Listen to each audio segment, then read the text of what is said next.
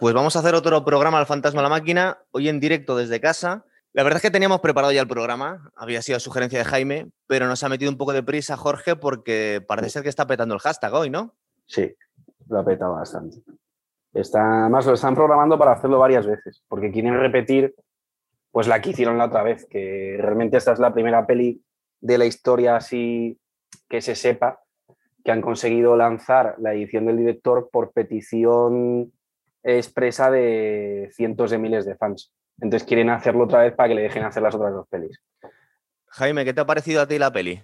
Pues me ha parecido contra pronóstico una muy bonita sorpresa, porque yo creo que no soy original si digo que la Liga de la Justicia de 2017 Podríamos decir muchas cosas de esa película, pero sobre todo que fue tremendamente decepcionante. Es decir, la reunión de los superhéroes de DC más célebres se saldaba al final con una decepción mayúscula que no tenía profundidad, no tenía recorrido y se notaba muchísimo que era una película con parches.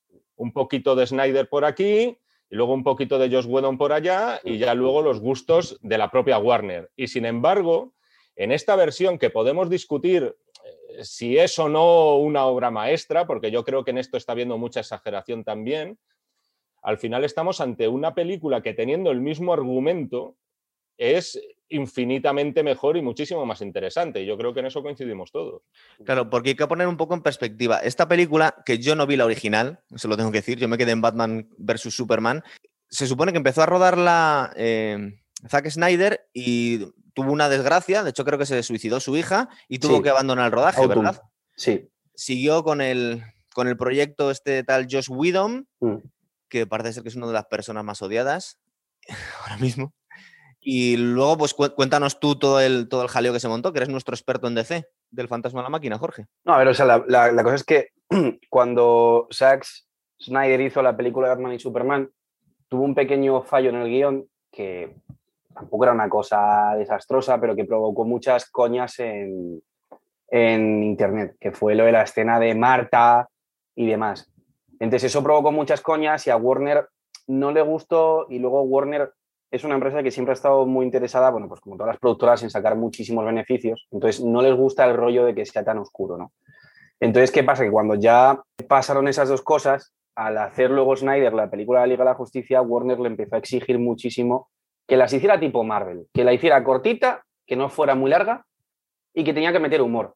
Cuando Snyder la visión es lo contrario, son pelis súper largas, muy oscuras. Pero entonces, es que os tengo que ir preguntando cosas. Eh, yo tenía entendido entonces que simplemente se había salido del proyecto porque se murió su hija. No, no, no, se salió del proyecto, no, fue, fue, por fue por las dos cosas. Fue porque, evidentemente, la carga mayor fue porque su hija, desgraciadamente, se suicidó y luego también porque él estaba harto de tener que estar peleándose con el estudio, porque el estudio quería que hiciera una película corta y que le metiera, y que le metiera um, humor. Entonces, cuando se salió, el estudio metió a Josh Whedon, que Josh Whedon justo hizo eh, la película de Marvel de la era de Ultron. Sí, y además ya le metieron ¿eh? directamente para que adoptase todas las cosas de Marvel. Pero yo también, y aquí rompo una lanza a favor de Josh Whedon, yo creo que la culpa de la película de la, Liga de la Justicia, la primera versión que hicieron, no fue de George Whedon, porque él no es un mal director. Tú cuando ves la peli de la era de Ultron de Marvel, es buena. Yo la culpa la veo en las exigencias del estudio de querer hacer una película que no se adapta o que no encaja con los personajes de DC que son mucho más oscuros que los de Marvel. Jaime, ¿tú te viste la Liga de la Justicia original? ¿Lo hiciste por vicio o porque te lo pidieron? ¿Fue por No, la, verdad es que eh, lo, hice por mantener un pie en este mundo y digo, voy a ver algo de lo que ven los chavales hoy en día.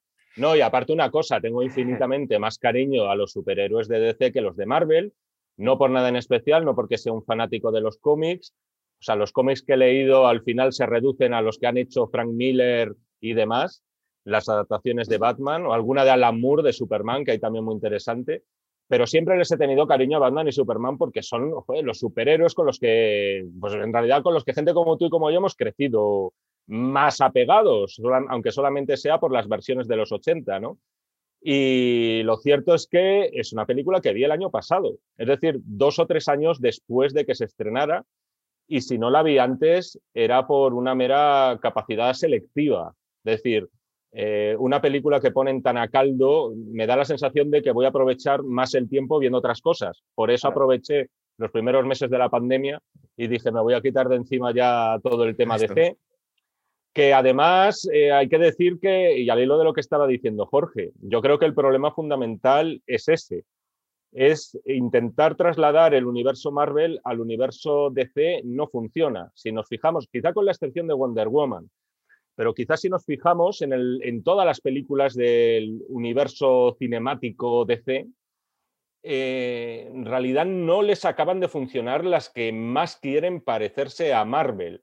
Sin embargo, si echamos un vistazo a las películas de fuera del universo DC, como pueden ser los Batman de Christopher Nolan o puede ser el Joker de Todd Phillips, ves que son películas muy adultas. yo creo, decir, yo es buenísima. Eh, claro, entonces yo no, te digo que, yo no te digo que con los... Mira, al final estamos ante películas que son de superhéroes y tiene que haber unas convenciones, eso está claro, y esta película las tiene. Esta película para mí no es El Caballero Oscuro. Pero con esto quiero decir que no hay que eh, decir, eh, hacer todo tan deprimente como podía ser el Joker y decir eso funciona. Pero es cierto que los superhéroes de DC se distinguen en los de Marvel y hablo solamente de las versiones en pantalla. De los cómics no hablo porque no tengo ni puñetera idea. Hablo de lo que se refleja en pantalla. Son todos seres eh, muy atormentaditos, muy traumaditos. Yo como friki doy fe. Y con, mucha tara encima. Y mm. eso es lo que, lo que no se explotaba en la Liga de la Justicia original. Y si me fuerzas, por supuesto, no se explota ni en Aquaman ni tampoco en Wonder Woman. Aún así, la Aquaman está guapa. Eso ¿eh? lo vamos a tener después. Pero a ver, Jorge, cuéntanos un poquito toda la historia del hashtag este de release de Snyder Cut. Es decir, los, los frikis de DC que están decepcionados, que habéis escuchado que Snyder había hecho un. Bueno, mm. en realidad este, este, este Snyder Cut todavía no estaba hecho porque lo han sacado ahora terminado. por la HBO, pero parece ser que se han gastado 70 millones de dólares. Sí, porque no estaba terminado. Le regrabar algunas cosas, ¿verdad? Claro, claro, claro. Sí, no, es básicamente eso. Es básicamente eso. Es decir, los fans supieron que había una versión propia de Snyder. Eh, pero no existía totalmente, ¿verdad? sí, pero tenía la mayor. Todas las tomas o la mayoría estaban grabadas ya.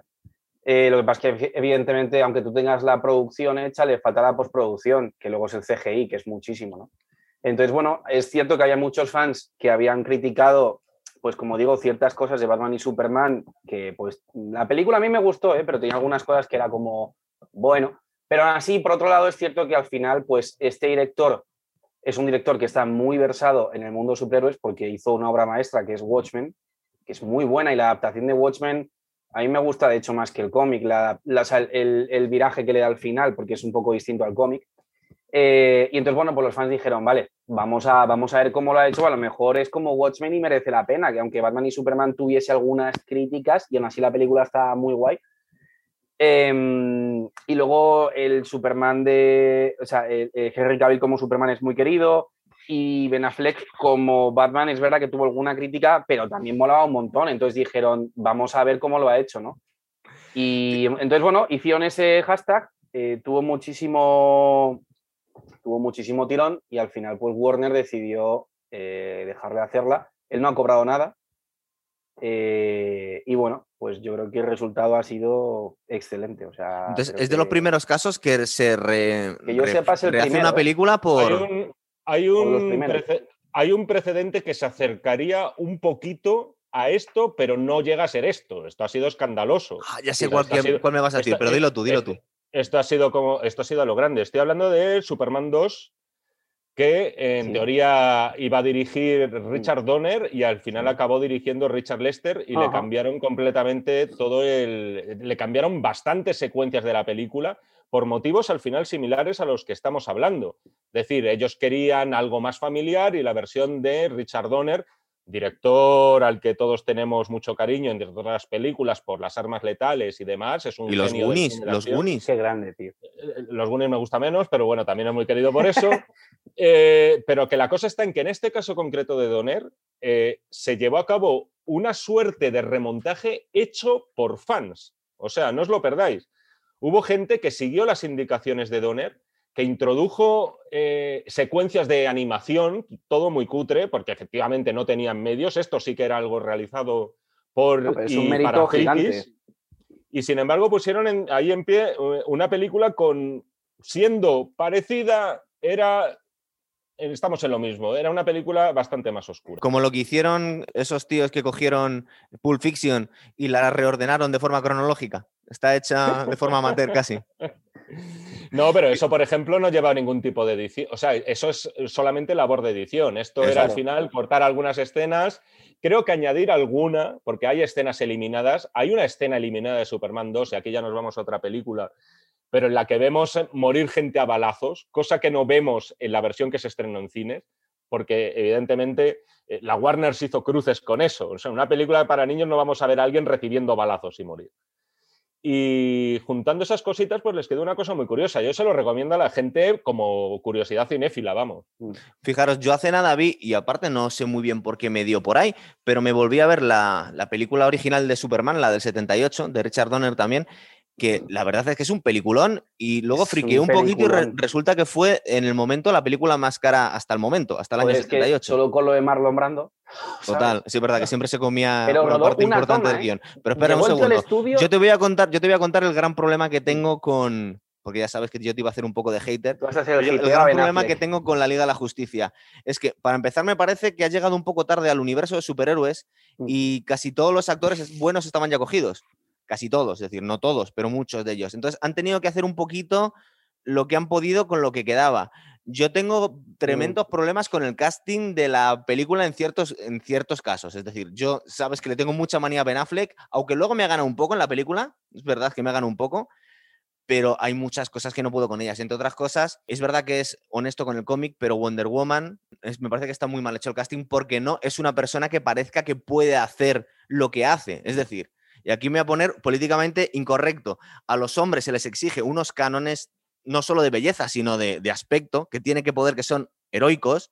De hecho, el pobre Jason Momoa yo creo que se ha quitado varios años de vida metiéndose ciclos. Me da la sensación a mí que está mucho más ajustado el casting en Marvel que en DC, que se han quedado un poco las obras, con perdón. Y luego... Estoy de acuerdo. No, claro, claro, ya sé que no lo vas a estar de acuerdo. Y luego hay algunos actores que están tremendamente desaprovechados. Por ejemplo, uno de mis actores preferidos, y yo creo de los, de los, de los actores más grandes que quedan vivos, como Jeremy Irons, está totalmente desconocido aquí. Hace un Albert, con perdón, de mierda completamente. Es verdad que Michael Caine era muy grande, pero es que este tío es la cosa más plana, da la sensación que está ahí por estar.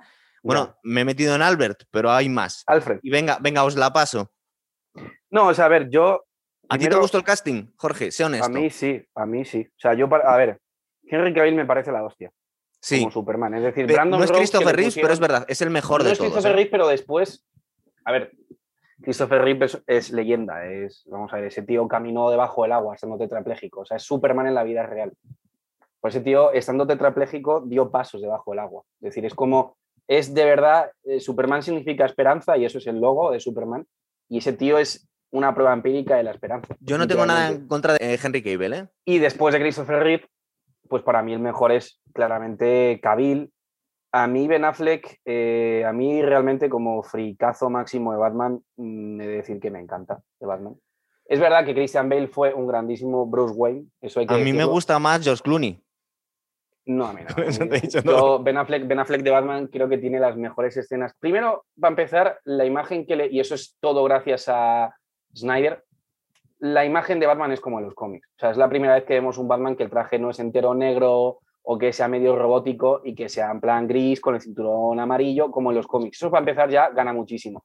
Y segundo, la imagen de Batman y Superman cuando entra en el almacén ese y empieza a salir como una rata gigante del suelo, se empieza a pegar a todo el mundo, que es muy de videojuegos de Batman, a mí me gustó un montón, ¿eh? Acuérdate, Jorge, que un día nos trajimos a Alex Pintor, que hago el enlace aquí, el programazo que nos hicimos, y es verdad que nos venía un poco a desmitificar las escenas de acción de las películas. sí, a mí esa escena me encantó. Eh, me da igual, o sea, si eso me da, igual. O sea, nadie en la vida real va a disfrazar a una rata gigante que vuela, ¿sabes? Pero me, me sigue. Jaime, ¿a ti qué te parece el casting de la, del universo DC? No me disgusta especialmente Affleck. Yo creo que Affleck se le hizo muy bueno se le hizo mobbing desde el mismo momento en el que se confirmó que iba a aparecer como Batman. Por, dar pero eso pillaba muy lejos. Ya, estaba así la gente. No, pero por más cosas, por el tipo de actor que es, porque es verdad que no ha hecho. Eh, tiene algunas películas estupendas. Hay una que os recomiendo mucho, que es Perdida, de David Fincher. Sí, muy buena, muy eh, buena. Con, Girl, y donde él está estupendo, mm, por cierto. Pero también hizo Wiggly. Claro, es que si nos vamos, joder, y si nos ponemos Josh Clooney hizo Batman y Robin. A ver, Claro. La cosa está en que yo creo que se le estaba esperando con los cuchillos y sinceramente no me parece que sea ni muchísimo menos lo peor de la película. Yo y aparte igual, te digo ¿eh? una cosa, no creo que Ben Affleck sea, él sigue siendo en esta película, porque vamos a empezar a hablar ya de las diferencias, él sigue siendo el que recluta a los héroes de DC, pero yo diría que su protagonismo queda muchísimo más diluido en esta nueva película en favor del grupo. Claro. Sobre lo de Gal Gadot, eh, decir que bien, o sea, no me parece ni bien ni mal. A mí me Eh, gusta. bien, o A mí sea, a mí no, bien, no sé, no, no me había parado en ello. O sea, yo ya la tengo identificada con Wonder Woman, ya lo, lo he asimilado de forma natural y sin O sea- embargo sí que estoy de acuerdo en lo que dices de Alfred. ¿eh? Lo de Jeremy Irons Es no me horroroso, parece tío. que sea un papel. Y, y lo- pero y es luego, verdad que, pues como ocurre, por ejemplo, con Nicole Kidman en Aquaman, por ponerte un caso, o como es que no es Nicole Kidman. eh, ¿Es como Nicole ocurre- Kidman? No es. La eh, madre, la madre. la madre de Aquaman, Ah, esa que aparece. Coño, es se parece mucho a la otra. Y el padre Eh, es a- Django a Meva. Fett. Sí, y, Y bueno, y Boba Fett ahora también. que, a ver, son personajes, no nos engañemos, son, eh, cogen actores de prestigio, les pagan muy bien por hacer un papelito que no les va a costar absolutamente nada y que prácticamente no tienen ni que actuar. Claro. Y, en fin, es comprensible porque es gente además que ya está en su, en su declive, no necesariamente, pero ya está en una edad en la que piensan más en, en- en asegurarse el dinero que en grandes retos interpretativos. De hecho, Pero es eso lo dijo literalmente. Déjame trolear un poco más. Hace nada me vi el, el primer Superman. Compárame al ex Luthor de Jim Hackman con este Mark Zuckerberg de mierda. No, sí, ahí te doy la razón en que es un no, desastre. no.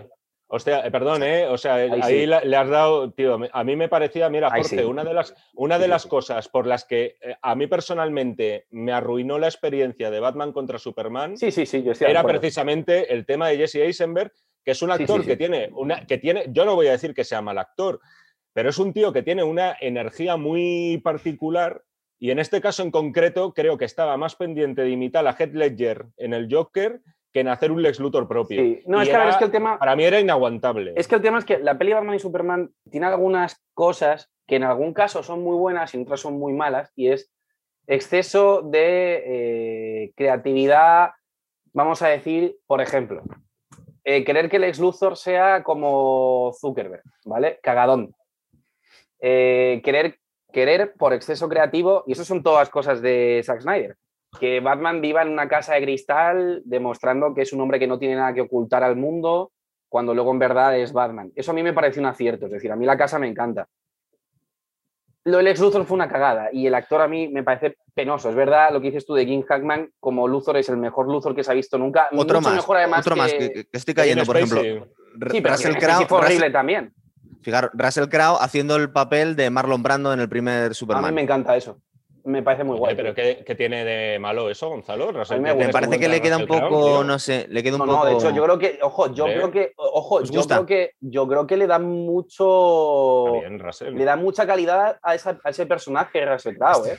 Estoy Ojo, haciendo ¿eh? de abogado al diablo, no necesariamente estoy de acuerdo con pensé- estas ¿Sabes cosas. por dónde Para pensé que me pincharos ibas a- un poco. Pe- Pensé que me ibas a tirar por un Kevin Costner haciendo de padre de Clark Kent. Que tampoco me parece mal a mí, ¿eh? Pues Pensé que me mí- a tirar más por ahí. Pues fíjate, gustó, ahí, tío. a mí Kevin Costner me gusta más aquí gusta. que en la película original, el señor ese que se apretaba el brazo y se caía de lado. Eh, un respeto para Glenn Ford, chaval, ¿eh? Ya, es verdad, pues me gustaba, me ¿Dónde gustaba más. vamos, tío? Eh, Es que para mí casi lo mm, de menos en la película es el argumento, si os soy sincero. Es- O sea, la en el sentido- Es un poco manida. De hecho, a mí me recordaba sea, muchísimo es que- a Ultron. Pero es que es que, incluso a ver, el- aquí malo- hay que decir una cosa. aquí hay que Al final es que es muy curioso, tío. Al final en las películas de Marvel eran esferas y aquí tienen que ser cajas, ¿no? O sea, Sí. es como decir, ¿sabes? A, a mí, eh, personalmente, es lo que me ha parado un poco a la hora de calificar esta película como una obra maestra absoluta. Yo aquí Y creo que la- Yo aquí quiero de La culpa lanza. creo que es, es un argumento que ya hemos visto varias veces Mm. y ya algunos, joder, nos cansa un poco el tema de eh, hay que jun- juntar una serie de piezas porque si no, de esa forma el universo va a colapsar sobre sí mismo y tal. Eh, eh, a mí es lo que me parece más flojo. Yo quiero, aquí yo quiero romper una lanza en, en honor de DC y es que, a ver, técnicamente hay que entender que aunque las películas de Marvel hayan salido antes que las películas de DC, en los cómics es al revés. O sea, en los cómics, eh, un personaje como Thanos es literalmente, literalmente una copia de Darkseid. ¿Vale? Es decir, igual que, por ejemplo, Shazam eh, es una copia de otro. Es decir, los cómics de Marvel en muchas ocasiones, que son cómics que han aparecido, tú ten en cuenta que el, el cómic de Superman es del 37 o del 38, o sea, tiene 80 años, ¿vale?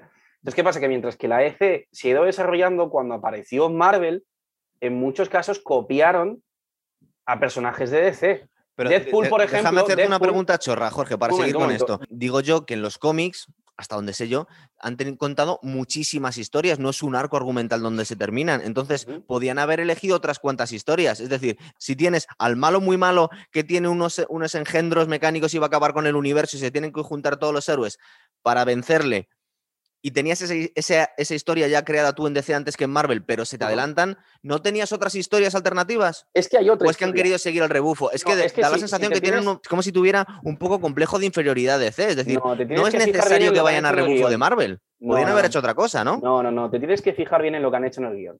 ¿Vale? Es a ver, cuéntame. en las películas de Marvel, el único villano que hay es simplemente Thanos, que lo que quiere es matar a la mitad de la población porque él tiene pues esta idea de que eh, los recursos se acaban, es como un maltusiano galáctico y, quiere matar a la mitad de la población, ¿vale?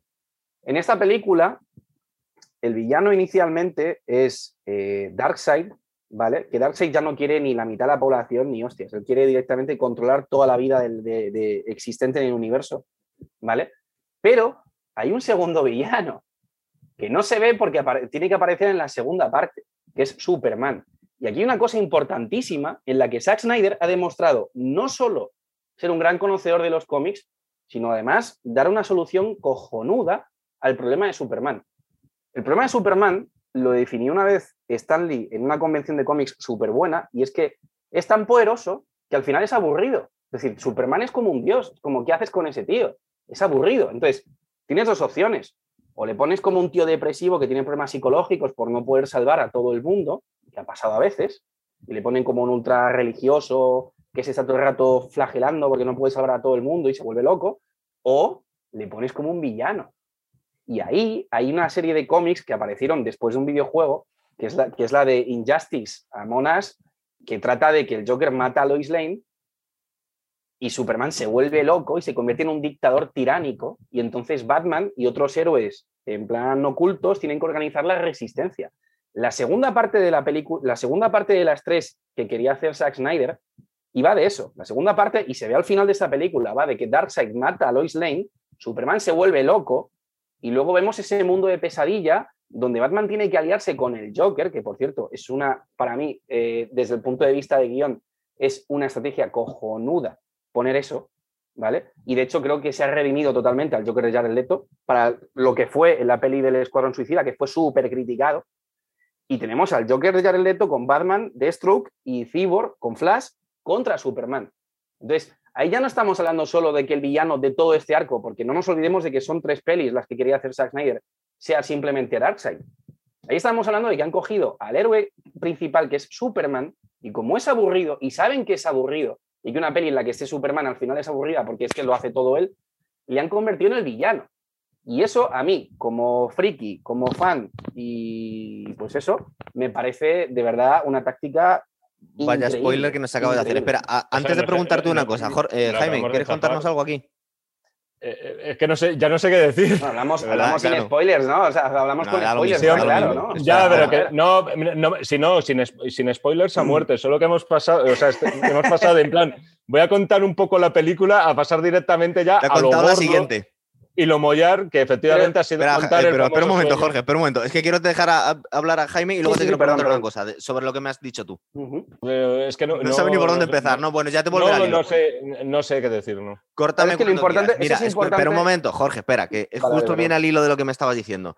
Parece ser que un poquito he investigado, un poquito, porque no tenía muchas ganas de ver películas de superhéroes. Es decir, a veces me encuentro estas cosas y hago los programas que luego me gustan. Esta me ha gustado. Pero me pasó un poco también con el ciclo que hicimos de cine de psicópatas que empezó Jaime. Vamos a ver Seven, vamos a hacer el cabo del miedo, vamos a ver. Y estaba un poco saturado de, de- de locos. Pues ahora no tenía muchas ganas de superhéroes, pero me ha ganado.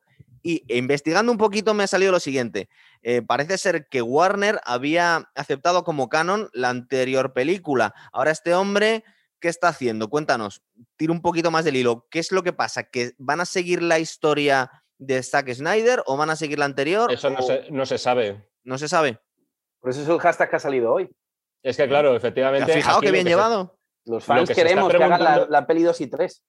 Lo que se está preguntando la gente es precisamente eso, porque claro, muchos yo creo que contra pronóstico, insisto, ¿eh? y para gente de mi perfil, una vez que acababa la película nos quedábamos con ganas de más, que es efectivamente lo que estaba comentando Jorge, porque se hacen una serie de referencias. cojonudo. Eh, hay de, de hecho, hay un momento dado, poco antes de eso, en el que está Ben Affleck reflexionando y él ya habla sobre Louis Lane en términos muy misteriosos. Está como diciendo algo la va a pasar, algo así, de algún modo. Lo ha se nos soñado. da a entender que Ben Affleck tiene, sí, pero son como una especie de sueños premonitorios y luego viene ese finalazo con el Joker, efectivamente, con una ciudad arrasada y sin Superman de por medio, y dices, joder, yo quiero ver eso, yo quiero saber esto cómo va a continuar. Si es posible, en dos horas y media como mucho. También hay que Por decir favor. esto. O sea, no, nece- no necesariamente tiene que ser todo narrado en cuatro horas. Es decir, se puede hacer una duración estándar. Ahora bien, yo creo que la película de esta, que acabamos ahora de ver reestrenada, cuatro horitas bien repartidas, es bastante más disfrutable de lo que podía parecer. ¿eh? Yo me la he visto en dos días. A ver, preguntas. Antes de empezar a leer un poquito el argumento, por- para- pero para no dejarnos nada, lo voy a leer luego muy rápido. Eh, ¿Cuáles son las diferencias entonces? Porque yo que no he visto la primera película, eh, estamos hablando de cuál es canon, cuál es la historia a seguir y cuál no. Eh, un par- una- un punto de vista argumental, ¿qué es lo que cambia? Una cosita, yo me, vi esta hace dos días y luego estuve repasando porque dije, no me voy a tragar otra vez la versión de Josh Whedon. Lo que sí que estuve es repasando un poco, dando saltitos, ¿vale? Sí. Eh, con el mando. Y lo que sí que me sorprendió es ver un montón de escenas entre Wonder Woman y Ben Affleck en plan un poco jugón. Un montón de escenas eh, que no vemos en esta, dando largos paseos por el bosque y creo recordar, creo recordar, así, ¿eh? como cosa superficial, si os parece ya luego vamos adentrando en cosas más importantes, pero creo que en esta película hay infinitamente menos salseo entre Ben Affleck y Gal Gadot. Es Sí. la- así de primeras, es de lo primero que yo he agradecido personalmente. Sí, sí, sí, total. Eh, Jorge, ¿qué diferencias hay entre. Digo, A ver, el tema es- argumental, no qué te gusta más. Eh, la, la historia Sí. cambia, ¿verdad? Sí, o sea, el tema es, Snyder lo que ha hecho ha sido crear su propio universo, es decir, no ha sido estrictamente, estrictamente fiel a, a los cómics, pero bueno, tam- también pasa así en las de Marvel, ¿sabes? Que no hacen una peli que digan, esto es el cómic, ¡pum! Entonces, ¿qué pasa? Que Snyder, dentro de que ha creado su propio universo, ha ido ya en plan a lo bestia. Se ha, mo- se ha marcado un Frank Miller, ha dicho, pues yo voy a hacer mi propia versión y punto. Entonces, Snyder, lo que él ha dicho es que él lo que quería es que Batman tuviera un hijo con Lois Lane, ¿vale? Y luego ¡Qué Batman en la, cabrón! en la tercera película, en la tercera peli- o sea, la segunda película es el mundo de pesadilla de todos contra Superman. Flash vuelve atrás en el tiempo a avisarles y la tercera película es que consiguen evitar que el mundo de pesadilla ocurra y que venzan a Darkseid de forma definitiva y ahí Batman muere, ¿vale? Eh, y entonces ese hijo de Batman con Lois Lane, criado por Superman, sería el nuevo Batman. Entonces, ¿qué Ah. pasa? Que eso, que eso dista mucho con lo que quería Warner, es decir, como eso es la propia versión de Zack Snyder, Warner dijo, no vamos a hacer esto, vamos a tirar por otro lado, que es el más tradicional de los cómics. ¿Cuál es el lado más tradicional de los cómics? El bromance o romance entre Batman y, Batman y, y Wonder Woman. Entonces, por eso en la peli de Joss Whedon hay Sí, pero, más... eh, o sea, re- respondiendo a tu pregunta, Gonzalo, es que por eso te decía lo del argumento. El argumento, o sea, cambian muchas cosas de muchas fondo, cosas. muchas pero en lo superficial viene a ser exactamente lo mismo. Estamos con el tema de las cajas. Bueno, pero el tal. villano cambia, porque, por ejemplo, aquí el Ahí- villano final es Darkseid. Ahí es lo que iba a decir, que por cierto, mando un saludo. Joder, siempre he querido decir esto, de verdad. Mando un saludo a Alfonso Sevilla, grande Jaime, me encantan tus videocríticas. Así que un saludo a Alfonso, que le tenemos ahora mismo de espectador. Se y ha suscrito al canal, espero, Alfonso. Y, ahí- y también a Mac Jate Alex, que no, Mac Jatake Alex, que nos manda saludos. No, yo para mí lo principal, lo verdaderamente que dices, aquí he notado ya que es- estoy de verdad en una película de superhéroes en un- y no en una película de parches puestos de mala manera, es efectivamente el tema de Darkseid y el villano. Aquí vemos para empezar, lo conocemos un poco mejor. Y esto yo creo que se podría aplicar a Mm. todos y cada uno de los personajes, pero especialmente importante es el tema de los villanos en una película. Sí. El, el- el villano de Darkseid, para empezar, tenía otro CGI bastante diferente, es muy sutil la diferencia, Pero Stephen si Wolf, quieres- dices. Podéis. eh, per- uy, perdón, estaba diciendo, joder, gracias, Steppenwolf. Jorge, estaba metiendo la pata. Vale, no, no, no. Estaba hablando de Steppenwolf. El tema de Steppenwolf eh, gana muchísimos enteros porque vemos a un tío, joder, que está presionado por Darkseid, eso hay que decir, se hace un- una serie de referencias al pasado de Steppenwolf, a una serie de cagadas que al parecer Mm. cometió, y joder, eh, eh, comprendemos un poco más por qué ese tío tan feo y tan grande, insisto, los que no hemos leído los cómics, está tan obsesionado y le preocupa tanto juntar las cajas. Yo creo que para mí uno de los principales, entre los tres primeros grandes cambios de la peli, es el tema de tener un villano en condiciones y Darkseid como más en las sombras, podríamos decir. Eh, Mm. Tiene muy poquitas apariciones contadas, pero yo creo que el original tenía cero exactamente. A ver, yo No voy a hacer apreciaciones, un segundo, Jorge. Yo voy a hacer apreciaciones un poco frívolas porque no soy muy friki de la serie y aparte no vi la película anterior. Pero yo te puedo decir que sin haber visto la otra película, es verdad que luego he friqueado un poco y me he dado cuenta que es verdad que han mejorado mucho a Stephen Wolf, por ejemplo, pero me han parecido mm, malos un poco con perdón de mierda. Es decir, Darkseid, por ejemplo, es una cosa ahí como lleno de barro que ni siquiera lo, lo identificas muy bien. O sea, ¿qué es eso, tío? O sea, desde un punto ¿Cómo, de se vista nota, que no has, cómo se nota que no has aquí- visto el anterior? Eh? Claro, Aquí es que, es que me estoy dando cuenta que es que lo han, lo han mejorado porque antes Joder, era más cutre todavía. ¿verdad? Es que hay que Pero saber de dónde venimos. A mí tío, no me ha impresionado. Es decir, yo mm, tampoco es que Thanos me volviese loco, pero yo creo que, que igual podían Darkseid haberse currado algo un poco más molón. papilla.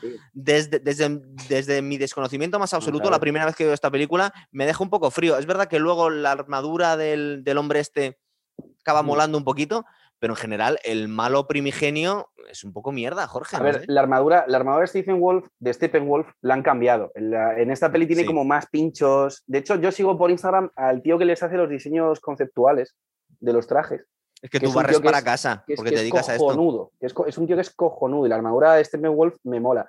Y luego, Darkseid, yo desde mi punto de vista, mm, viendo cómo es Darkseid en los cómics, a mí lo que han hecho en la película me parece cojonudo. O sea, que le O hayan sea, que, que es puesto... peor en los cómics todavía. Sí, tío, porque en los cómics Darkseid es como un tío que es como de piedra, tiene los ojos rojos, pero no le brillan, ¿sabes? Es como los ojos rojos y ya está, y luego tiene como una especie de traje azul, muy feo. Bueno, pues, es como una especie de puta mierda Thanos. de malo, es decir, se pueden haber algo más. Sí. Y en la peli esta, en cambio, ya solo por los ojos brillando como si tuviera lava dentro, porque Darkseid, el mundo de Darkseid es eh, un mundo que está como, es como Coruscant, o sea, perdón, es como eh, el planeta este de Mustafar, es como todo lava, con grandes volcanes. eh, entonces, a mí me parece bastante intimidante el, el Darkseid, comparado, por ejemplo, con, con Thanos, tío. O sea, Sí. Thanos a veces incluso parece majo, tío, cuando va con la niña en la mano y cosas así. Eh, este es jodidamente intimidante, lo ha hecho muy guay. Eh, no sé, o sea, a mí eh, a nivel, vamos a decir, arte conceptual, a nivel diseño, No te decepciona, ¿no? me pare- no es que no me decepcione, es que me parece la mejor que yo he visto de DC nunca. Incluso Claro. mejor que Caballero Oscuro, porque Caballero Oscuro al final, el traje que le ponen a Batman es un traje que no es el de los cómics, es un traje que es todo negro, tal. En esta peli, todos los trajes y todo lo que han hecho es como en los cómics. Entonces, a nivel, A- por- a nivel de arte conceptual, es yo, para mí, desde mi punto de vista personal, 10 de 10. Darkseid en realidad no le hice mucho caso porque Da- Darkseid en realidad está más apuntado que, que descrito, ¿no? Es decir, Mm. estamos hablando que al final, sumando todos los planos en los que aparece, no debe llegar al minuto de película. Tiene un momento así al final, tiene una presentación también como a mitad de película aproximadamente, no me acuerdo si en el segundo, en el tercer capítulo, y, y poco más en ese sentido. Sí, a si ver, las si la- veces que aparece está muy guay. la, la cosa es que yo creo que no estábamos pidiendo, o sea, no queríamos ver tampoco una película ultra revolucionaria dentro del universo cómic y del universo DC, pero sí que queríamos ver algo que tuviera más vida, es decir, algo que, que te aportara algo que la versión de 2017 que no, no le gustó a nadie, o sea, no nos engañemos, ni a los fans de DC. No, no, no. No, Fue no, un no. fracaso de taquilla entonces. No es que no fuera fue- un fracaso en taquilla porque todo el mundo la fue a No ver. fue eh. Si bien. los, los frikis van a ver la peli, sí o sí. Una cosa que creo que no estaba en el original, a mí me ha asqueado profundamente, lo siento. Eh, las cancioncitas, las cancioncitas en la presentación de los héroes, que te Mm. vienen con, las, con los títulos ahí debajo. Bueno, parecía hay- un hay una musical, movida- eh, hay una eh, movida- ¿no, ¿No os parece de verdad que no vienen a cuento las ver, cancioncitas estas? A mí, a mí me gustó eso, A mí ¿eh? me gusta, Madre tío. mía. A mí que pongan O sea, me- a mí me parece, sí, efectivamente, a mí me parece que guay. precisamente eso es lo que no vas a encontrar en ninguna película de superhéroes. Exactamente. O sea, ya, Exactamente. solamente, ya solamente por eso a mí me merece la A pena. mí me Quiero gustó. decir, Sí, muy Watchmen, por ejemplo. Eso- Watchmen ese es de ese momento- de ese estilo. ese momento jamás lo vas a ver en una película. Exactamente. A Te puede no gustar, te puede parecer una a mí. eh, A a mí en mi caso me gusta y no A hay nada que discutir. De hecho, en la película de los Joss musicales? Whedon, en la película de Joss Whedon, con el tema de la música, hubo una cagada muy, muy gorda. Y es que eh, pusieron, cuando pusieron a Joss Whedon, contrataron también a, Da- a Danny Elfman, que es el compositor, por ejemplo, de Pesadilla antes de Navidad, Hombre, el de compositor de, de, Tim, de Tim de- Burton. de las sí. pelis de Batman de Tim Burton, ¿vale? Entonces, Danny Elfman cogió, puso su versión de Batman de Tim Burton, puso la versión de Superman de John Williams, pero además aprovechó y le lanzó una puya a Hans Zimmer diciendo que la música de Hans Zimmer pues que no era buena para ser superhéroes. Entonces ya tuvieron un megapifostio montado en internet con los fans ganándose cuchillos, que sin embargo la peli de Zack Snyder no está porque ha puesto a otro tío que no es famoso, que ha hecho canciones Yan- más Yankee neutras XL, sí. y, que, y que viene de puta madre para la película. que que No, más, neutras o, o incluso más eclécticas, ¿eh? Sí. Ahí te encuentras un poco de todo y el, y el, joder, el estilo gusta, de ¿eh? Cómo Elfman es, es más clásico, por así decirlo. Es más de película de superhéroes de toda la vida. De todas formas, Chicos, tengo que decir una cosa y dale. aquí rompo, yo también quiero romper una lanza por el tema principal de el leitmotiv de Wonder Woman. Me vuelve loco. Sí, a mí también. Cuando aparece O sea, me- eh, me- la me película parece un está muy temazo. guapo. Me parece un temazo y aparte, bueno, claro, está, eh, ha metido mano Hans Zimmer en el mismo. Eso sí, sí. Hay, que, hay que decirlo, que al final se daba ahí una cosa rara de Hans Zimmer también, y también se escuchaba en, en la versión de 2017. ¿eh? Y la de Superman también, el- en la canción de Superman de Hans Zimmer también se oye, por ejemplo. Efectivamente. En la peli Batman y Superman al principio aparece el final de la peli de Superman, que es cuando Superman se está peleando con Zod a hostia limpia y están destruyendo Metrópolis. Y entonces Batman va, o sea, va, va a Metrópolis, que es como una ciudad que está al lado de Gotham, e intenta salvar a la gente de la destrucción porque se están cayendo los edificios, es como el 11 de septiembre. Entonces creo que, creo que te referías a eso. ¿No empieza la película viendo cómo muere Superman? Sí, eso sí, eso sí. Eso es lo que estaba diciendo. Os estaba sí. contando el argumento y digo, me parece que está de contado desordenado. Pero lo que en esta película tiene sentido y en la de Joss Whedon no. Es decir, lo que te cuenta Zack Snyder, y que es que el tema es que ten en cuenta que la de Zack Snyder son cuatro horas y, aquí, y la de Joss Whedon son dos horas y con un montón de cosas cortadas. Lo que te cuenta, lo que te cuenta Zack es básicamente lo siguiente. Darkseid tiene tres cajas madre eh, que si las une convierten el planeta en el que, en el que despliega esas cajas en una réplica de su mundo, en plan con lava, con todos los habitantes muertos, ¿vale? Y con, no muertos, sino convertidos en parademonios, ¿vale?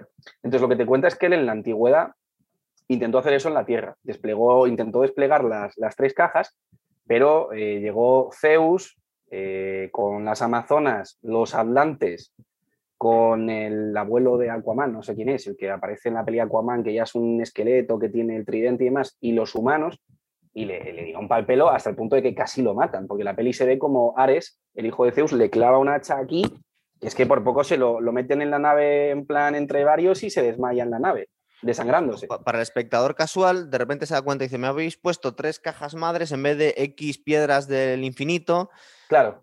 Todo no me- nos empieza a sonar un poquito. Y luego no, también, yo no creo que esté tan relacionado con las gemas del infinito, sino simplemente el hecho de que esas cajas madre, mm, cuando derrotan a Darkseid, las escondieron los humanos, los atlantes y las amazonas, y entonces las cajas como que no emiten sonido si ellas entienden que la Tierra está protegida por alguna entidad, ya sea un kryptoniano como Superman, un Green Lantern, una amazona superpoderosa, cualquier cosa así que pueda hacer que Darkseid falle si baja la Tierra intentar unirlas, ¿no? Oye, Pues cuando Jorge, han muere han Superman- sacado un poquito, se nos estaba olvidando, sacaron ahí un poco lo de Linterna Verde y parece ser que es de la- Sí. está considerada la peor película de la historia de, de No, pero, superhéroes. pero yo, no la, yo no la juntaría con la película que hizo Ryan Reynolds, sino esa parte, es el, es el concepto de linterna verde, porque no es solo uno, sino que hay muchos linternas verdes. Entonces, ¿qué pasa? Cuando muere Superman, el grito de Superman activa las cajas, porque ya les da una señal de que no hay nadie protegiendo la Tierra que pueda evitar que Darkseid llegue y las junte. Y entonces cuando esa señal le llega a Darkseid y dice, vale, voy a enviar al Stephen Wolf a que, a que las encuentre primero porque estaban escondidas y luego ya bajo yo y las junto. Qué bien nos lo explica, Jorge, ¿verdad? ¿Algo que aportar aquí, Jaime, o sigo? Yo pasaría directamente a hablar del traje de Superman, ¿no? Que yo creo que ha sido Sí. lo más comentado, te lo digo. Lo más porque comentado. si no, no vamos a acabar nunca. O sea, A mí no me sé, ¿eh? sonaba el, el traje de Superman. mí- yo, fíjate que no soy tan de cómics, pero yo ya lo había visto en, en cómics. Es decir, no es algo así Sí. tan original, ¿verdad? El traje sí, negro no, me recuerda un poco cómics. al traje de Venom de Spider-Man. Mm. eh, Es un traje ochentero. No me ha los- sorprendido, mola más. No, pero la que- historia, la historia que tiene aquí sobre todo Mm. es el, lo iconoclasta que resulta mostrarte a Superman sin su traje en toda la película. Es que esto es muy importante y hay que tenerlo en cuenta. Y yo me figuro cómo Warner se debía hacer cruces con los dedos y diciendo anatema, herejía y tal, cuando este señor les vino con la idea de que no iba a aparecer en ni un solo fotograma Superman con su traje, cuando al final no nos engañemos mucha gente va a ir por los cómics y otros muchos van a ir porque Superman les trae muchísimos recuerdos de su infancia y quieren verle con el calzoncillo rojo debajo del pantalón azul o por encima, mejor dicho, y ya está. Y eso eh, es lo que me parece también muy valiente de la película. Pero se actualizan los trajes. eh, Acuérdate, por ejemplo, que en Marvel a el- el Capitán, eso. al Capitán América le actualizan un poquito el traje. Es decir, eh, es aquí yo creo que lo han sacado un poco carca a propósito. Mm, se ve A los colores un poco raros ya. A ver, el traje, el traje existe en los cómics, es decir, en los 80, en los 80 ten en cuenta que fue una época en la que los hippies acabaron, ¿vale? Y al igual que Roger Moore pasó a Timothy Dalton con James Bond, que es mucho más chungo, mucho más asesino, mucho más oscuro, en los cómics pasó lo mismo. Tú en los 80 tienes el Batman de Frank Miller, que ya deja de ser un Batman amigable como el de Adam West de la serie de los 60 y el de los cómics que habían estado haciendo hasta entonces Era casi de Barrio eso. claro, a pasar a ser un Batman muy, muy oscuro. También salvó, por ejemplo, el mismo Frank Miller a Daredevil haciendo lo mismo, poniéndole, quitándole su traje rojo y poniéndole como un ninja con unas cintas en la cabeza, como en la serie de Netflix. Y lo mismo pasó con Superman. A Superman en los 80 le mata, eh, le, le matan en los cómics. Entonces el tema es que luego cuando él resucita, como todavía está debilitado, durante un tiempo está con el traje negro que lo que hace es como que le, le da como más poder para poder curarse, ¿vale? Esta historia del traje negro como algo meramente curativo, en la peli de Zack Snyder se la pasa por el forro porque simplemente en la película Superman entra en la nave, ve los distintos trajes que aparecen, que no aparece solo el que lleva siempre, sino que aparecen otros distintos también, y ve el negro y le mola y ya está. Pero está guay que lo haya puesto como, mm, como referencia a los cómics ochenteros. Cuéntanos. Eh, hay que- sí, no, solamente do- dos detalles al respecto. Que todo este tema de los trajes regenerativos y tal hubiera estado en la gran película de Superman que jamás se ha hecho, que es el Superman Lives, precisamente Sí. de Tim Burton, interpretado por Nicolas Cage. Ahí se Oh, jugaba muchísimo en el guion. A mí me hubiera gustado verlo, ¿eh? ya te lo digo. Es decir, si a mí, me una dan, una- si a mí me la dan la posibilidad de apretar un botón, digo, yo quiero ver eso, porque Bueno, sí, hubiera sido una locura Sí, sí. estaban todos, estaba Doomsday también, que luego no apareció hasta, bueno, hasta Batman vs. Superman, ¿no? Nunca lo habíamos visto anteriormente en el cine en película de acción real.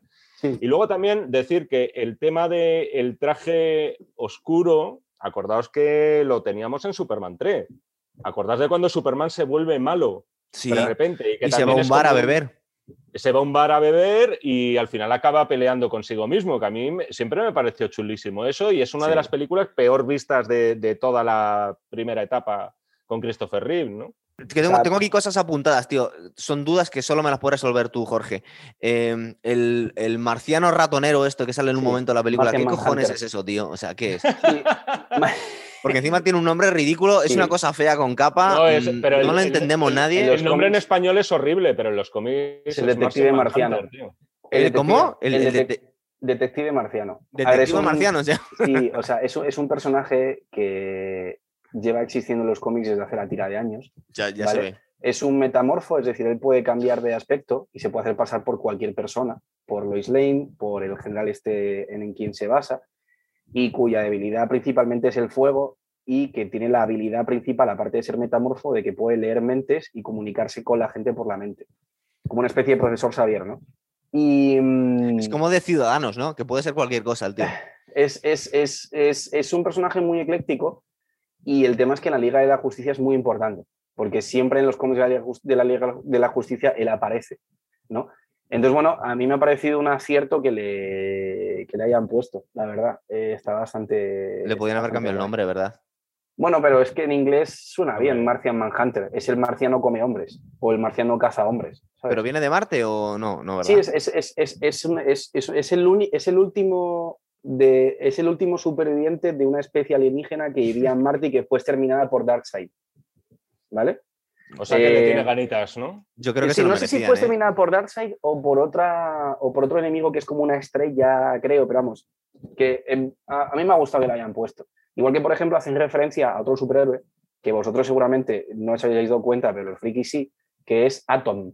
Y es que cuando el Atom. sí, el átomo es, es la versión original de eh, No el gigante este que se hace grande y pequeño de Marvel. Ah, vale. sí, hombre. Pues Sí, sí, eso sí. está copiado de este, ¿vale? Porque al final es que los cómics de Marvel, como digo, muchas veces están copiados de cosas de DC, igual que Thanos con Darkseid y demás. Es un tipo que se puede convertir en súper, súper pequeño y entonces es el personaje asiático que sustituye al padre de Cyborg en el laboratorio. Ah, mira, eso es otra cosa. Eh, yo, a mí me sonaban todos estos personajes. No soy tan friki, pero bueno, me había leído los cómics y tal.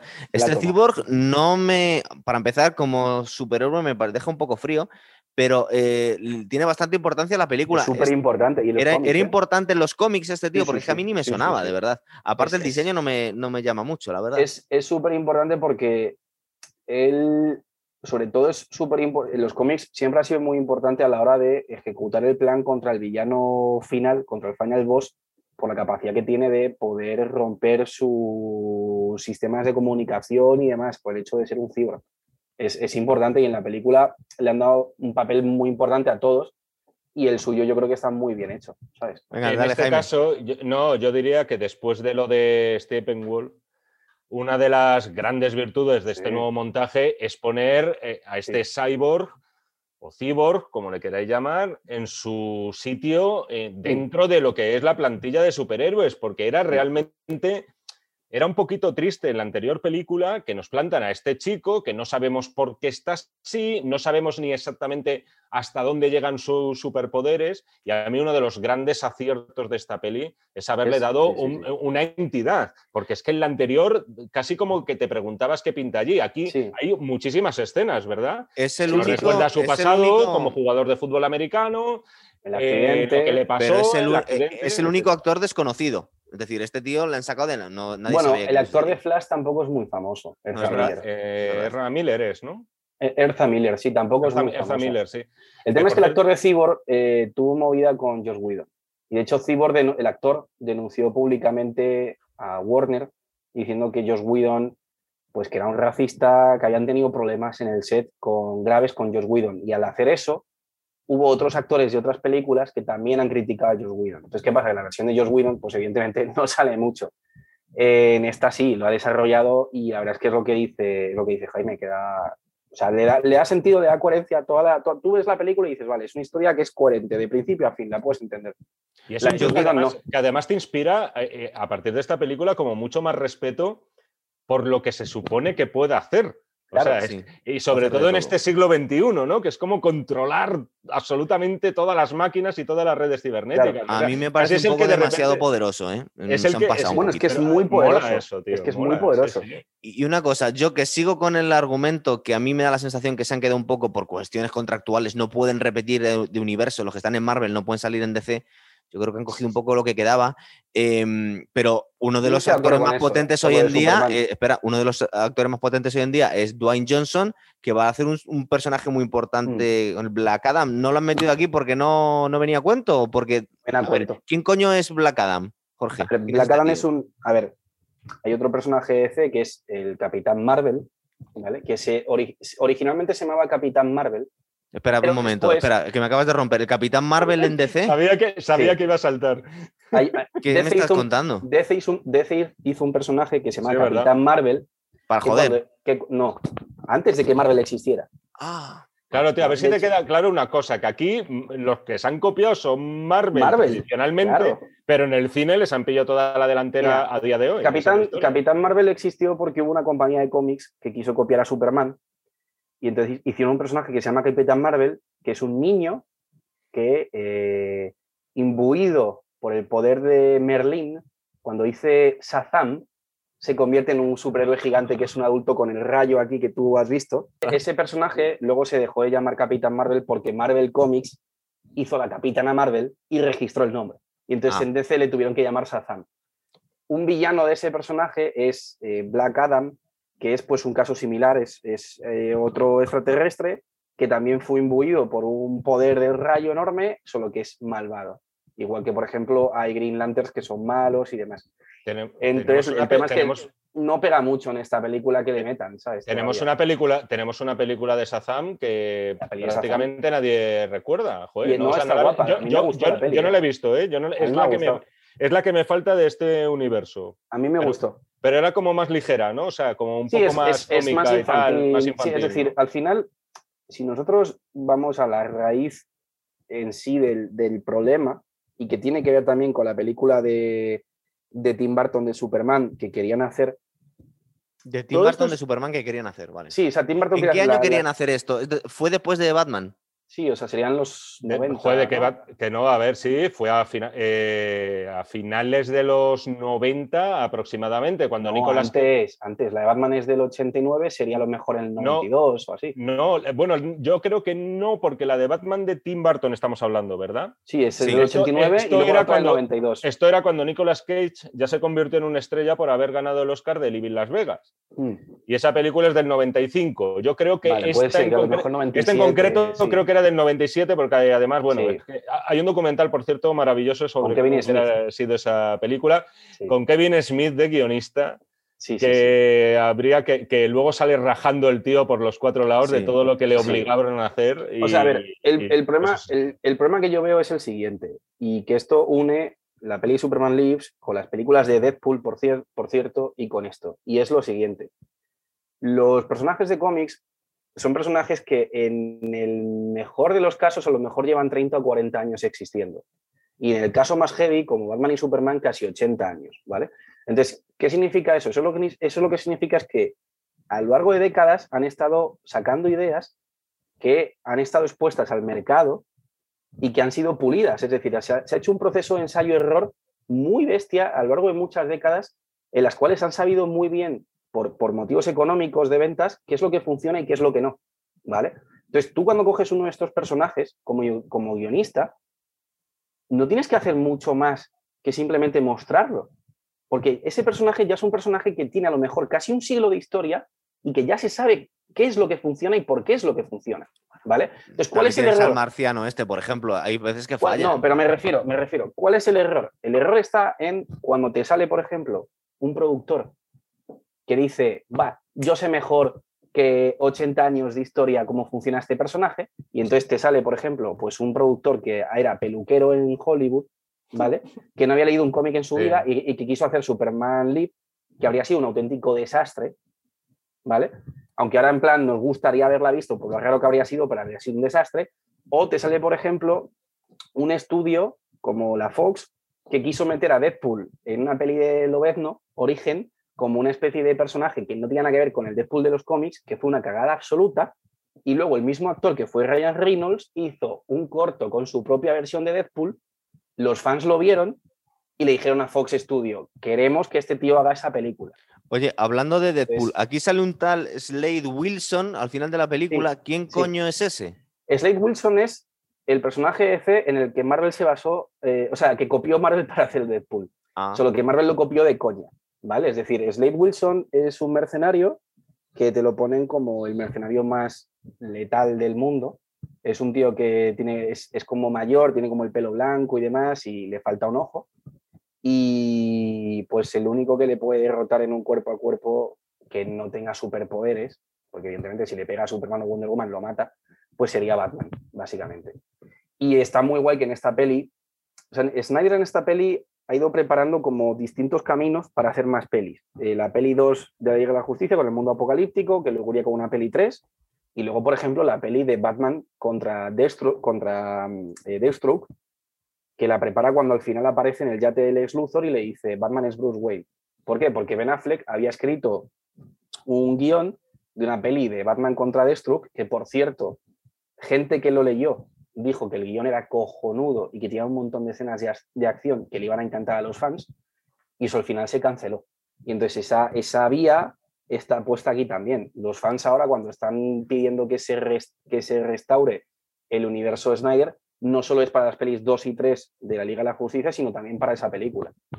Bien. La cuestión está en que yo creo que, o sea, está muy bien la versión que ha sacado ahora Snyder y, mm. arregla, arregla un desaguisado, pero es verdad que nos da la sensación de que al final llega tarde, en el sentido de que Marvel, eh, insisto, eh, hablo desde un punto de vista industrial y a nivel de estudio, tiene las ideas infinitamente más claras a la hora de, decir, de, decir, vamos a soltar las redes de los mm, personajes, vamos a hacer el spin-off aquí. coño, es que DC está siendo improvisación todo el rato. y además que van a rebufo de Marvel. escucha una cosa, a Snyder, si ahora, por ejemplo, si tú imagínate que mañana Warner dicen, vale, mm, la película esta de la Liga de la Justicia de Snyder ha salido súper bien, hemos visto que los fans ya nos están pidiendo con otro hashtag que dejemos a Snyder hacer eh, su universo, vamos a dejarle. Si eso pasa, Snyder puede desarrollar una idea muy clara y muy concreta que ya tiene muy pensada de antes en dos pelis que le quedan. Dos. Solo son dos pelis. O sea, no, no, no, no tenemos que esperar a 2028 para verlas, ¿vale? En cambio, Marvel tiene un problema mm, de guion muy grande que yo no sé cómo van a poder resolver. Y es el hecho de que como antes de que la compañía de cómics Marvel la comprase Disney, esa compañía de cómics había vendido derechos a la Fox. Entonces los X-Men eran de la Fox.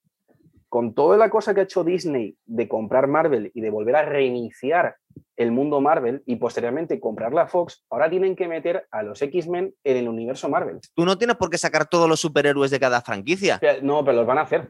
Entonces lo que quiero decir es, lo que quiero decir es, mientras que Zack Snyder ya tiene una idea muy concreta de qué es lo que quiere hacer y solo le quedan dos películas, Marvel le quedan muchas películas por hacer en las cuales va a tener que ingeniárselas para ver cómo mete a los X-Men. Y yo no creo que lo tengan claro todavía. Entonces, ahí, claramente, si ahora DC, o sea, si ahora Warner, perdón, decide hacer el, universo de Zack Snyder, tienen una, tienen una ventaja tanto en guion como en tiempo, porque solo son dos pelis, cuando a lo mejor Marvel tiene que hacer cinco o seis más. ¿Por qué, tiene que cumplirlas? ¿Por qué tiene que hacerlas necesariamente? porque han dicho que las van a hacer y lo van a hacer. Eso es así. O sea, van a meter a los X-Men sí o sí. La cosa es cómo y cuándo y en cuántas pelis. A mí también me da la sensación lo que ha dicho Jaime, que es posible que esté un poco saturado ya el mercado, que igual si hubieran llegado un poquitín antes, pero bueno, es que el 2017 también era tarde, en realidad. No, los, ah, tío, los, los frikis no se saturan nunca, tío. Se puede saturar el resto del mundo, pero los frikis van a seguir consumiendo. no, solo viven de frikis los cines. Ya, pero los frikis dan mucha pasta, tío. y ese es el grave error. Hay, público, hay público hasta cierto punto para todos los, públicos. Los frikis dan mucha pasta y eso es el grave error de estos grandes estudios, que quieren hacer películas para todo el mundo y no piensan en los frikis. ¿Qué es lo que le pasó a Disney? claro, tío. Que tenían que, dominar el mundo. Mira, pero Jorge, sí, yo estoy de acuerdo. Mira, cuando cogieron Big Bang Theory, a mí me encantaba las primeras temporadas y al final intentaron hacer Friends. ¿Pero por qué intentaron hacer Friends? Pero porque les daba más dinero los estudios. Yo, no estoy necesariamente defendiéndolo, pero lo hicieron porque lo hicieron. Pero yo no me refiero aquí una serie como esa. El que alguien se ha puesto verde, se ha puesto verde. El, detective marciano, te has vuelto, tío. yo creo que le estamos enfadando y se está volviendo. No, yo, yo, te veo a ti. Como Bruce Verde. Ahora, Ahora ya. Yo no me refiero tanto a Big Bang Theory. Yo me refiero, por ejemplo, es decir, Disney pensó en hacer una película para todos los públicos con la nueva saga de trilogía de Star Wars y la cagaron. Y cuando en cambio han hecho una serie como es Mandaloriano, que está hecha pensada solo para los fans, ha sido un acierto. Bueno, pero aparte que tenemos que ir terminando, pero nos dijo, Jaime que era más o menos la hora. Dinos, Mira, yo, creo, yo creo que, por ejemplo, y no tengo nada en contra de las películas de Marvel, ¿eh? pero creo que en el caso de la trilogía de Star Wars, la influencia de Marvel ha sido perniciosa. Es decir, veo las dos, la segunda y la tercera últimas películas de la nueva trilogía más cerca del universo actual de, de, los, bueno, de los Vengadores que de las películas originales de Star Wars, porque ya tenemos unos héroes que pueden hacer prácticamente lo que quieran, cuando quieran, pueden volar, pueden eh, viajar al espacio, pueden morir resucitar indeterminadas veces, y yo creo que no funciona aplicar una fórmula de éxito a otra franquicia y por eso es lo que creo que le ha dado buen resultado desde un punto de vista artístico. Porque Jorge, luego también está que esta película no se ha estrenado en salas comerciales. Ah, sí, pues para terminar. Claro. Habría, habría, que ver, mm. o sea, qué habría pasado, porque ahora todo el mundo nos gusta mucho, está muy bien, efectivamente.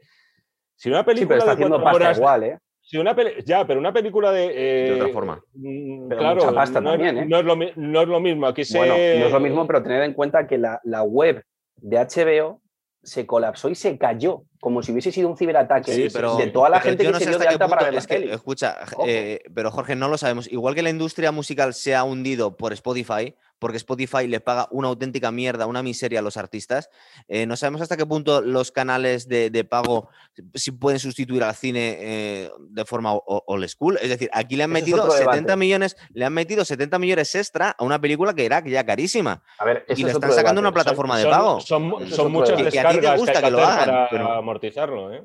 Claro, son muchos millones, tío. No es tan fácil. De momento, nos guste o no nos guste, y a mí personalmente me gusta, todavía quedan las salas de cine y todavía hay gente que va al cine y se venden muchas entradas a través del cine. Ahora mismo con la, cosa está en que una película como esta, rentabilizarla luego, a, lo mejor es más complicado. Y la taquilla, por cierto, no es aval de nada de calidad. ¿eh? O sea, eso vaya por delante. Ahora, no, a, fracaso en taquilla es malo. A veces incluso es justo lo contrario. Hmm. O sea, tampoco, por ejemplo. Claro, claro. Estoy viendo, estoy viendo el presupuesto. El presupuesto del anterior fueron 300 millones y aquí hay que sumarle 70. O sea, estamos hablando de 370 millones. Claro, es que, a ver, el CGI que tiene. Es que solo, por ejemplo, solo, por ejemplo, la escena de las. O sea, solo, por ejemplo, la escena de las Amazonas, cuando van a caballo. Esa escena, pues esa escena tiene un CGI brutal, porque muchos de esos personajes eh, no están rodados ni siquiera, son muñecos en 3D que han sido animados. ¿No, te parece, Jorge, que hay un, hay un momento que se nota de los nuevos, ¿no? Que acaban de meter ahora que, canta un poco. Sí, hay justo un momento. Hay uno, Que uno que parece sacado de 300, que parece un poco Leónidas. Sí. sé que hay un momento en el que, en el que cuando están las Amazonas a caballo, hay uno de los muñecos que se mueve un poco raro, pero eso es porque al, hacer la animación, pero también, también es lo que yo os decía, es decir, esto es un aliado vale mucha, vale mucha pasta de esos. Ah, vale ¿No una especie de 8M, más o menos eso? ¿Eh? Que si nos parecía un 8M, algo por el estilo. Gonzalo, que estás, que estás en directo. es que las Amazonas, a ver, las Amazonas tienen el arco argumental que tienen. Lo que es. Pero por ejemplo, en estos tiempos parezca que es lo que es, sí, es verdad. No, pero ya son personajes que tienen muchos años antes de que existiera todo lo que está pasando ahora. O luego también, por ejemplo, hay mucho CGI en las escenas de Aquaman, porque eso es submarino y no lo puedes rodar debajo del agua como. O sea, lo puede hacer James Cameron, que está loco, pero igual dinero se gasta en hacer Avatar submarino. Y luego originalmente el, el, héroe de Aquaman era un tío bastante mierda y Jason Momoa mola mucho. yo, creo, yo, creo, que lo ha, lo ha, engrandecido el, héroe que podía haber sido una mierda. Es decir, vosotros imaginaros que lo cambian y que ponen al de, bueno, es verdad, el de Cyborg no, pero el de Flash de, Aquaman y de Aquaman pones a Jason, digo, y de Flash pones a Jason Momoa. No pues molaría mucho más. Es verdad que no lo pega porque sería un Flash gigantesco, pero yo lo que te vengo a decir es que también importa los actores y algunos están muy bien y otros no están muy bien. Pero bueno, yo creo que están más bien cogidos todos. habéis hablado del que va a haber película seguro, que es de Flash. Sí, eh, pero bueno, a ver qué pasa. Esa, además se no, esa, esa se estrena este año, ¿no? No, se empieza a rodar este año. O sea, van a hacer una película de Flash que lo que van a hacer es que, o sea, Flash tiene la capacidad de, si viaja más rápido a luz, volver al pasado y ir a universos paralelos, ¿vale? Entonces, en los cómics eh, hay un cómic que se llama Flashpoint y de hecho, o sea, DC como empresa de cómics funciona haciendo una línea temporal que luego acaba con una crisis empiezan otra que acaba con una crisis y en esas crisis casi siempre anda Flash de por medio porque hace algo. 3 de, em, junio, 3 de junio de 2022. En teoría, eso es. esa va a ser la... Eso, o sea, que es posible que no, se haya no, se haya empezado a rodar. A ver, yo lo veo dudoso todavía la fecha, espérate, porque entonces la peli que van a hacer es de que Flash se va con el Batman de Ben Affleck a un universo paralelo donde aparece el Batman de Michael Keaton, lo cual creo que va a estar muy guapo, porque es el Batman de Tim Burton y si eso les sale, es que todavía está en el aire, es decir, Michael Keaton está diciendo que a ver si la hace, porque dice que lo del COVID le da un poco de miedo, es un tío que vive en un rancho de no sé cuántos mil acres en mitad de Utah, que el pueblo más cercano que tiene a lo mejor está, yo que sé, a 100 kilómetros, porque allí las distancias son gigantes, Y el tío, pues evidentemente el, el, tema del COVID no le hace gracia. Entonces hace poco dio una entrevista diciendo que, bueno, que se lo está pensando. Si sale, yo creo que la película puede estar muy guapa. Puede ser muy, muy guapa. Al final, eh, ¿y qué opinión nos merece el tema de.? Porque al final Ramiller es el único, eh, podríamos decir, mm. con cierto alivio cómico, ¿no? Mm. Dentro de toda la pandilla de superhéroes. A mí no Estoy me hablando de disgusta, Flash. vamos. Sí, a mí me gusta.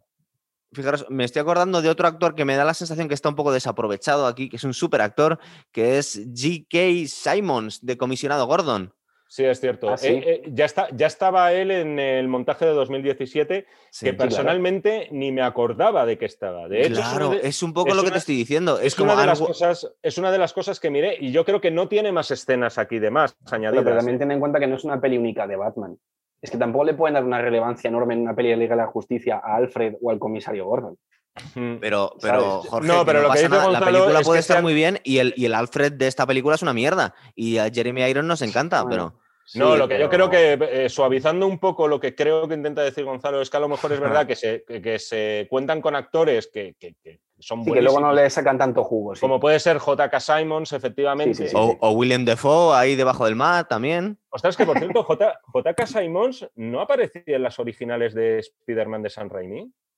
Sí, Sí. era, era, era, eh, Era el Era jefe, el ¿no? jefe, de- Sí, era el jefe sí. ¿no? Es que acabo de Sí, el jefe del era. Sí, sí, sí, sí, ¿cómo sí. se llama? Es el jefe del periódico, sí. Y de hecho, en eh, la última de Spider-Man aparece también, haciendo el mismo papel. tengo. Eh, Jorge, es Perry White, el director del periódico. No, De ese es el director del ah, ah, muy bien, muy bien, ahí lo ha pillado, lo ha pillado. Y sí, vas a pillar, ¿verdad? Y la iba a pillar, sí, bueno, sí, vamos. En las, que en las me- películas me de Superman es, me las es de Perry White. es Lawrence Fishburne, es eh, Morfeo, Sí, efectivamente. Es verdad. Cierto. Muy bien, chicos. La, la peli esta yo creo que la tenemos más o menos cubierta. Ni siquiera he tenido que contar el argumento. También el argumento, yo lo siento mucho, es, voy a usar una expresión que usó una vez Jaime, es un poco como la trama que puede tener una canción de ragatón. Es decir, tampoco es muy enrevesado, más o acuerdo, menos. tío. Es que tú tienes que tener en cuenta que el giro que le dan luego es que Superman es malo. Y eso se ve en la peli claramente. O sea, cualquier persona en que la realidad es una premonición que no te lo dan como pasar. tal. es- no, no, te dicen Pero bueno, claramente Jorge, que si te, te lo dan, 2 va a te lo pasar dan en, el, en la hora 3, minuto 45. es No, decir, no, no, durante- no, no, no, de- no. Desde la película Batman y Superman ya te aparece Bruce Wayne con un sueño en el que Flash le aparece diciéndole que tenga cuidado que Superman es un villano y aparece Superman eh, con Batman colgado unas cadenas y se lo carga. Eso ya Vale, en la peli de Batman el arco argumental básico de la película es que viene un extraterrestre muy malo que va a acabar con el universo y al final se unen los héroes y le derrotan. Es decir, Eso sí, obviamente. bien, ahí iba Pero es que- eso. no te digo que no tenga matices, Pero claro. es que es a lo que íbamos antes. Es que eso es lo original y lo de Marvel, aunque haya salido antes en el cine, en los cómics es la copia de eso. Sí, es verdad. Claro. Eso es, O sea, eso sí, es- es decir, eso tú es tienes que tener en cuenta que la primera vez en la historia que se hizo un cómic o una cosa de arte en la cual había un extraterrestre que atacaba la Tierra y se juntaban unos héroes fue DC Comics con la Liga de la Justicia. De todas formas, eso, que tienes toda la O sea, razón, sí. ¿eh? pero esto es como esas canciones de blues que no conocía nadie y que en los años 60 las saca los Rolling Stone Sí, y, son conocidas a, a raíz de eso. Sí, sí, ¿no? sí, sí, y, y- claro. y eso es muy injusto, pero desgraciadamente es cierto. O sea, todo el universo Marvel del cómic vino a posteriori y luego en cine yo por eso comentaba lo de las ideas claras. O sea, a mí me parece que desde un principio han dicho vamos a seguir esta ruta, no nos vamos a desviar si funciona, claro, porque si al final no hacen dinero las películas, te puedo asegurar que se acaba universo Marvel y universo DC. Y en ese sentido, obvio. esto que hemos vivido con la película de Snyder debería ser una pequeña lección aprendida que yo tengo serias dudas, en este caso, de que Warner la vaya a aplicar. Yo Es creo que decir, vamos a, a, eh, respetar la versión del director, además no tiene por qué ser algo siempre bueno per se. O sea, al director se le Mm. puede ir la pinza como a todos y un productor más alejado de la visión personal que tiene el director puede ver las cosas con un poquito más de objetividad y de Bueno, Jaime, es que hay productores y productores. No es lo mismo Dino de Laurentiis, por ejemplo, en aquella época, que los que puede haber ahora en la Warner. Es decir, eh, había, había productores que sabían más de cine que algunos directores. Dino de Laurentiis fue el que hizo las de Aníbal, por ejemplo. Sí. y también hizo el Dune de David Lynch. Cuidado, ¿eh? Bueno, O sea, Y Conan, oye, bueno, es que lo vamos a dejar para otro programa. Esto lo tenemos que ir cerrando porque os quiero preguntar por, por la fricada de Dune y aparte lo van a estrenar este año, ¿verdad? Con Mm. Villeneuve y con muy buenos actores. Sí, eh, yo creo que puede ser un película. Puede serlo, todos queremos que lo Sobre sea. todo, a ver, a nivel argumentativo, Sí, pero Jorge, Habría que esa peli no- lo hacemos otro día, el programa de Dune. De hecho, mira, si seguís hablando, os voy a sacar la novela porque me la leí el pasado verano.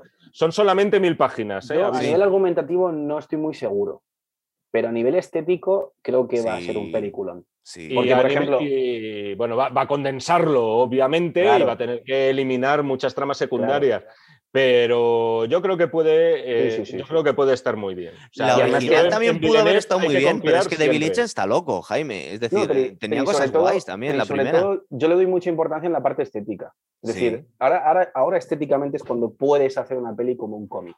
Y eso, por ejemplo, se ha notado mucho cuando hicieron la peli de Blade Runner 2049. La historia a lo mejor no era muy allá, pero la, la imagen, la fotografía, eh, la estética es brutal. Entonces, si con Dune hacen algo del estilo, va a ser increíble. Sí. Aún increíble. así, es de estos. ¿Te acuerdas que hablamos un- en un programa de los mismatch de directores? de- decíamos, vamos a hacer una fricada, vamos a poner al Almodóvar a, a pre- hacer una peli de Rambo, una, una cosa así, una locura. ¿A quién se le debió ocurrir poner a David Lynch para hacer una película como. Perdóname, Hombre. pero, pero David Lynch estuvo muy cerquita de dirigir El retorno del Jedi. Madre de Dios? ¿Qué O sea, habría es decir, de- es de algo-? Sí, que es muy hubiera sido, pues, también, ¿eh? pues no, no lo sabemos, a lo mejor le hubiera quedado una película de puta madre, eh, porque al final, en una producción de ese calibre, George Lucas iba a seguir teniendo la voz cantante. Yo creo que hubiera pasado, no hubiera llegado ni siquiera a rodarla. Yo creo que si David Lynch o incluso Paul Verhoeven, que también se hablaba de que pudiera dirigir una de las películas de la saga galáctica, eh, en un momento dado habrían abandonado la producción porque quien es el padre de la criatura es George Lucas. ¿no? Yo De quería cerrar, pero, es que nos vamos liando. ¿Hay alguna película un poco sobria? ¿Hay una película un poco sobria de David Lynch, Jaime? No, hombre, pero la- vamos, tío, o sea, me- vamos a, me vas Pero a para encargarle- David Lynch en este programa. tío, Pero para encargarle, claro, pero bueno, ha empezado Jorge y yo sigo. No, mira, si estás hablando de películas, eh, digamos que en un universo terrestre y que nuestro, no sean un trippy, claro. tiene, por ejemplo, El hombre elefante es un peliculón. Y luego tiene también una historia verdadera que es posiblemente su película más, Está muy bien. más íntima y más, y, más eh, humana, podríamos decir. Es verdad. Hombre, Muy bien, chicos. ¿Algo que nos dejemos en el tintero antes de terminar el programa de- del Snyder Cut? La moraleja. La moraleja de todo esto es que tienen que hacer caso a los fans. Y que los Siempre. errores, los errores, sí, o sea, al fin y al cabo lo que más dinero les ha dado y se ha demostrado una y otra vez es cuando han hecho algo para los fans. Se ve con Mandaloriano, con respecto a las pelis de Star Wars, se ve con las pelis de Deadpool que hizo Ryan Reynolds con respecto a la que hicieron con Lobezno y tal, y se ve aquí. Entonces, eh, los fans dan mucho dinero y el problema es que el estudio a veces pues, eh, se deja de lado a los fans pensando en atraer a otros públicos y al final pues los otros públicos no se sienten tan interesados porque en parte los fans la critican enormemente. Cuando en cambio hacen algo que a los fans les gusta, todo el mundo va a verla. Eso es lo que tendrían que pensar. Y yo creo que esta es una lección muy gorda. Es la primera vez que pasa en la historia que los fans consiguen que un estudio haga esto. Entonces, mm, yo creo que les, que les sirva de, de lección y que, y, que, y que ya no solo que les sirva de lección, sino que tomen nota. Y que hagan estoy de acuerdo. que quieran Otra ir. cosa que también me temo que al igual sea demasiado tarde, pero, pero estoy de acuerdo. ¿eh? Bueno, a ver qué pasa. Yo no sé si exactamente si ahora dejarán que Snyder haga las pelis 2 y 3. Lo veo difícil. Lo veo difícil porque, por ejemplo, el actor de Cyborg ya está peleado con el estudio. El actor de Ben, o sea, Ben Affleck ya no sabe si va a ser Batman más veces. El actor de Superman ahora está cabreado también porque ahora dicen que iban a hacer una peli nueva de Superman con otro actor. No sé Oye, qué una- pasará, una- pero los fans lo van a intentar. Una duda súper friki, ¿vale? Pero que me quedó. Cuando tiene el encuentro Ben Affleck al final con el Martian Manhunter este, eh, ¿no le visteis? O sea, esa escena ha sido rodada Rodada después. ¿no? después. Es Sí, que está mucho infinitamente más, delgado, ¿no? Ben Affleck. Sí, ahí bueno, se eso te lo iba a decir, pero no sé si te has dado cuenta, no sé si te has dado cuenta que cuando vemos enorme a Ben Affleck, siempre va con el traje puesto. Es un señor mayor que no ha hecho deporte nunca, es un tío bastante fondón Bueno, y ahí pero sale delgadito. En Bueno, esa, eh, tú le ves, bueno. as- tú En le ves Batman y Superman sale muy tocho, ¿eh? pero el traje, escena- No, el traje. hay una escena de Batman y Superman que sale entrenando y sale sin camiseta entrenando y ahí se puso tocho. No jodas, tío, que ese pavo, tiene uno- ese pavo es muy alto. Si se pone grande, ojo, ¿eh? Tienes muy cruzado, deporte. tío, pero mírate la Batman y Superman. Mucho, mucho, mucho. lo dejamos aquí, ¿vale? Hasta la próxima. Muy bien. Muy bien. Venga, hasta otra.